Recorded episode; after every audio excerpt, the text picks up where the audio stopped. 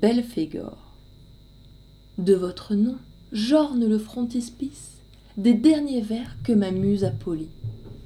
Puisse le tout haut, charmante Phyllis, aller si loin que notre lot franchisse la nuit des temps. Nous la serons domptés, moi par écrire et vous par réciter.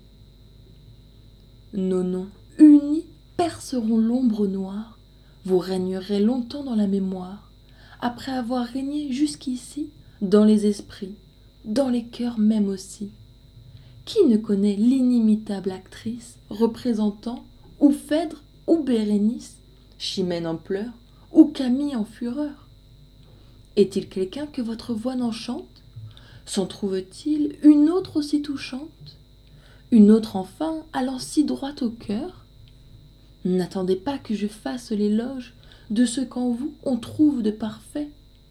Comme il n'est point de grâce qui n'y loge, ce serait trop. Je n'aurais jamais fait. De mes Phyllis, vous seriez la première. Vous auriez eu mon âme tout entière si de mes voeux j'eusse plus présumé. Mais en aimant, qui ne veut être aimé?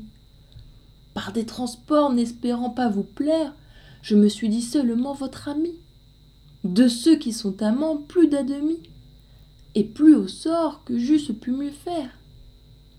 Ceci soit dit, venons à notre affaire. Un jour Satan, monarque des enfers, faisait passer ses sujets en revue. Là, confondus tous les états divers, princes et rois, et la tourbe menue, jetait main pleurs, poussait main et main cris, tant que Satan en était étourdi.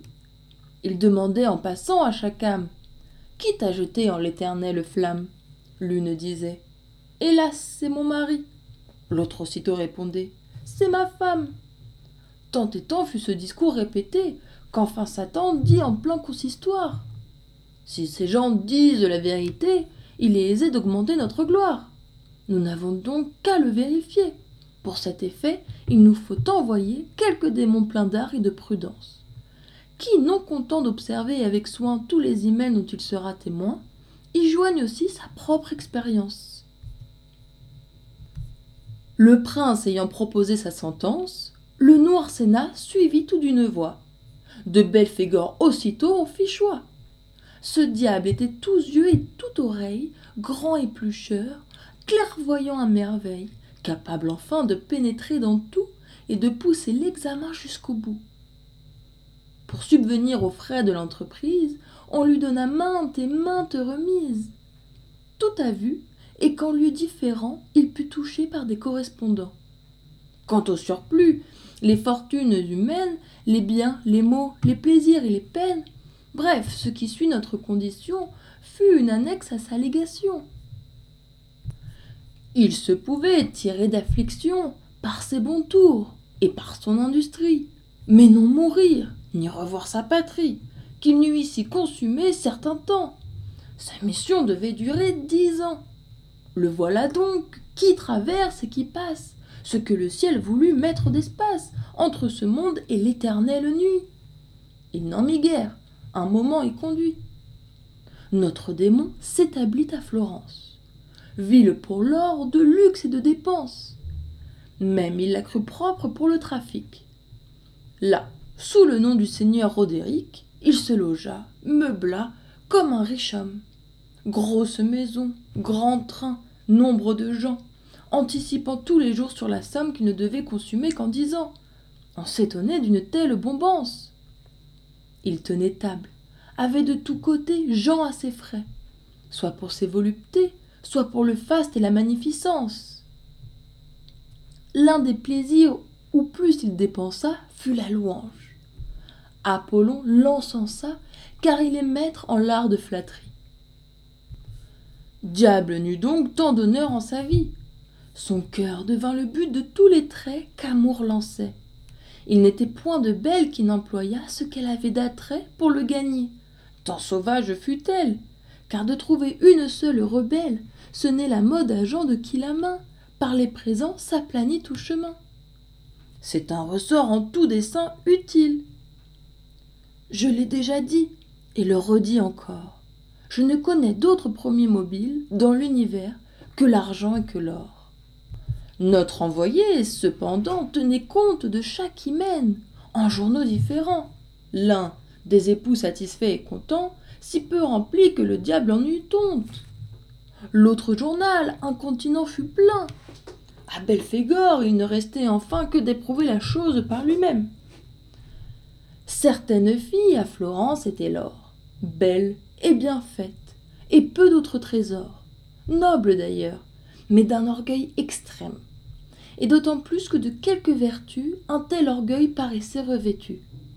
Pour Roderick, on en fit la demande. Le père dit que Madame Honesta, c'était son nom, avait eu jusque-là force partie, mais que parmi la bande, il pourrait bien Roderick préférer, et demandait tant pour délibérer. On en convient. Le poursuivant s'applique à gagner celle où ses voeux s'adressaient. Fêtes et bals, sérénades, musique, cadeaux, festins, bien fort appétissaient, altéraient fort le fond de l'ambassade. Il n'y plaint rien, en eut son grand seigneur s'épuise en dons. L'autre se persuade qu'elle lui fait encore beaucoup d'honneur. Conclusion qu'après force prières et des façons de toutes les manières, il eut un oui de Madame Honesta. Auparavant, le notaire y passa, dont Belphégor se moquant en son âme. Et quoi dit-il On enquiert une femme comme un château. Ces gens ont tout gâté. Il eut raison. ôter d'entre les hommes la simple foi. Le meilleur est ôté. Nous nous jetons, pauvres gens que nous sommes, dans les procès en prenant le revers. Les si, les cas, les contrats sont la porte par où la noise entra dans l'univers. N'espérons pas que jamais elle en sorte. Solennité et loi n'empêchent pas qu'avec l'hymen amour naît des débats. C'est le cœur seul qui peut rendre tranquille. Le cœur fait tout, le reste est inutile. Qu'ainsi ne soit, voyons d'autres états. Chez les amis tout s'excuse, tout passe. Chez les amants tout plaît, tout est. Chez les époux tout ennuie et tout lasse. Le devoir nuit, chacun est ainsi fait. Mais dira-t-on, n'est-il en nulle guise de reménage? Après mûr examen, j'appelle un bon, voire un parfait hymen, quand les conjoints se souffrent leur sottise. Sur ce point-là, c'est assez raisonné. Dès que chez lui le diable eut amené son épousée, il jugea par lui-même ce qu'est l'hymen avec un tel démon. Toujours débat, toujours quelques sermons, pleins de sottises en un degré suprême. Le bruit fut tel que Madame Honesta plus d'une fois les voisins éveilla, plus d'une fois on courut à la noise. Il lui fallait quelques simples bourgeoises, se disait-elle. Un petit trafiquant traitait ainsi les filles de mon rang. Méritait-il, femme si vertueuse? Sur mon devoir, je suis trop scrupuleuse. J'en ai regret. Et si je faisais bien? Il n'est pas sûr qu'Honesta ne fit rien. Ces prudes-là nous en font bien à croire. Nos deux époux, à ce que dit l'histoire, sans disputer, n'étaient pas un moment. Souvent leur guerre avait pour fondement le jeu, la jupe ou quelque ameublement, d'été, d'hiver, d'entretemps, bref, un monde d'inventions propres à tout gâter. Le pauvre diable eut lieu de regretter, de l'autre enfer la demeure profonde. Pour comble enfin, Roderick épousa la parente de Madame Honesta, ayant sans cesse et le père et la mère et la grande sœur avec le petit frère de ces derniers mariant la grande sœur et du petit payant le précepteur. Je n'ai pas dit la principale cause de sa ruine infaillible accident, et j'oubliais qu'il eut un intendant. Un intendant. Qu'est-ce que c'est que cette chose? Je définis cet être, un animal, qui, comme on dit, s'est péché en eau trouble. Et plus le bien de son maître va mal, plus le sien croît, plus son profit redouble, tant qu'aisément lui-même achèterait ce qui de net au Seigneur resterait, dont par raison bien et dûment déduite, on pourrait voir chaque chose réduite, en son état, s'il arrivait qu'un jour, l'autre devint l'intendant à son tour. Car regagnant ce qu'il eût étant maître, ils reprendraient tous deux leur premier être. Le seul recours du pauvre Roderick, son seul espoir, était certain trafic qu'il prétendait devoir remplir sa bourse. Espoir douteux. incertaine ressource. Il était dit que tout serait fatal à notre époux. Ainsi, tout alla mal. Ses agents, tels que la plupart des nôtres, en abusaient. Il perdit un vaisseau et vit aller le commerce à volo, trompe des uns, mal servi par les autres. Il emprunta. Quand se vint à payer et qu'à sa porte il vit le créancier, force lui fut d'esquiver par la fuite. Gagnant les champs, où de l'âpre poursuite, il se sauva chez un certain fermier, en certain coin remparé de fumier. Mais Mathéo, moyennant grosse somme, l'en fit sortir au premier mot qu'il dit. C'était à Naples. Il se transporte à Rome, saisit un corps, Mathéo l'en bannit, le chasse encore, autre somme nouvelle, trois fois enfin, toujours d'un corps femelle. Remarquez bien, notre diable sortit. Le roi de Naples avait lors une fille, honneur du sexe, espoir de sa famille. Main jeune prince était son poursuivant. Là, d'Honesta Belphégor se sauvant, on ne le put tirer de cet asile. Il n'était bruit au champ comme à la ville que d'un manant qui chassait les esprits. Cent mille écus d'abord lui sont promis, bien affligé de manquer cette somme, car les trois fois l'empêchaient d'espérer que Belphégor se laissât conjurer. Il la refuse. Il se dit un pauvre homme, pauvre pécheur, qui sans savoir comment, sans don du ciel, par hasard seulement, de quelque corps a chassé quelque diable, apparemment chétif et misérable, et ne connaît celui-ci nullement. Il beau dire, on le force, on l'amène, on le menace, on lui dit que sous peine d'être pendu, d'être mis haut et court en un gibet, il faut que sa puissance se manifeste avant la fin du jour. Dès l'heure même, on vous met en présence notre démon et son conjurateur. D'un tel combat, le prince est spectateur. Chacun y court. N'est fils de bonne mère qui pour le voir ne quitte toute affaire. D'un côté sont le gibet et la. Cent mille écus bien comptés d'autre part. Mathéo tremble et lorgne la finance.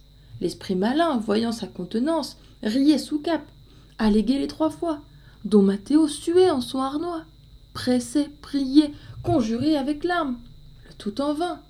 Plus il est en alarme, plus l'autre rit.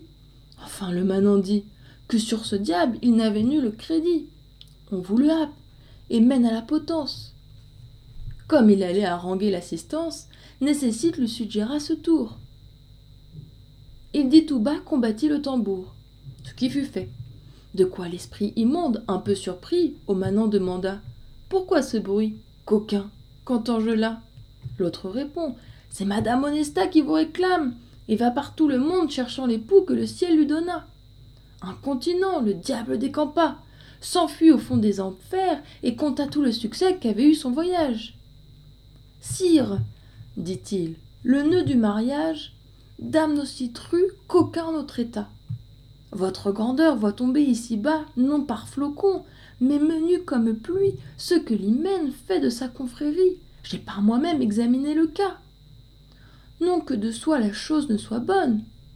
Elle eut jadis un plus heureux destin, mais comme tout se corrompt à la fin, plus beau fleuron né en votre couronne.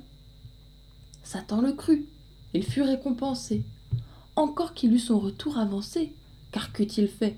Ce n'était pas merveille qu'ayant sans cesse un diable à ses oreilles, toujours le même, et toujours sur un ton, il fut contraint d'enfiler la venelle. Dans les enfers encore en change-t-on L'autre peine est à mon sens plus cruelle. Je voudrais voir quelques gens y durer. Elle eut à Job fait tourner la cervelle. De tout ceci, que prétends-je en ferrer? Premièrement, je ne sais pire chose que de changer son logis en prison. En second lieu, si par quelque raison votre ascendant à l'hymen vous expose, n'épousez point d'Honesta s'il se peut. N'a pas pourtant une Honesta qui veut.